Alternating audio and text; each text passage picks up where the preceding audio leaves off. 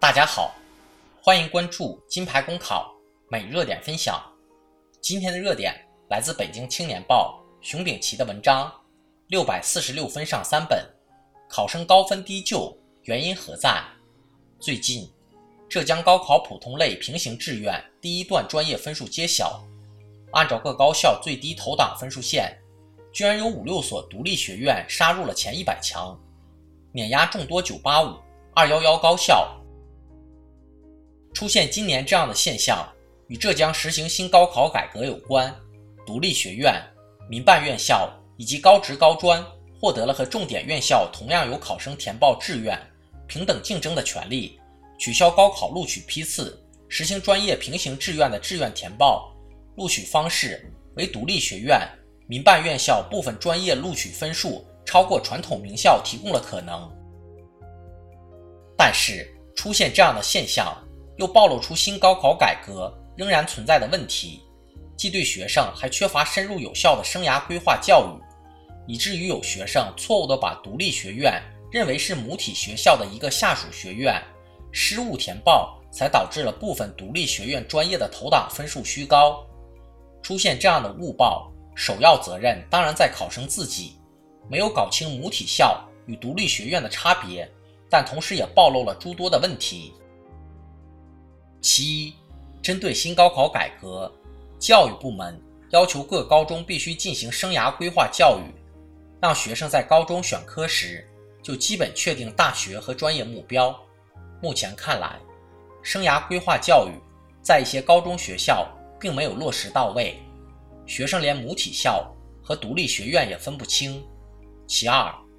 独立学院由于冠母体学校名，确实会令考生产生混淆。在分批次实行院校平行志愿时，这一问题不存在；而在取消批次实行专业平行志愿后，问题就会凸显出来。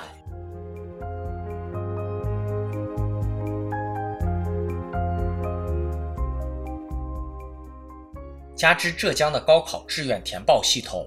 是把母体校、独立学院、母体校的高职专业的计划列在一起。由考生选择，考生在填报八十个专业时，可能会把独立院校的一个专业和母体学校的专业混在一起。高考改革的重要方向是扩大学生的选择权，但选择不是考生盲目选择。取消批次的改革具有很大进步意义，但不能无视学生填报志愿失误的问题。针对浙江新高考第一年高考录取出现的新现象，要意识到改革会带来高考招生格局的大变革，但要让变革不出现乱象，需要做好改革配套工作，以及进一步深化其他领域的改革。一方面，应当切实重视学生生涯规划教育，不能浮于表面；同时，还要完善志愿填报工作，为学生选择学校、专业。提供更充分的信息。另一方面，要推进独立学校与母体校的脱离与更名工作，这也是让所有学校平等竞争、让独立学校独立办出特色的必然选择。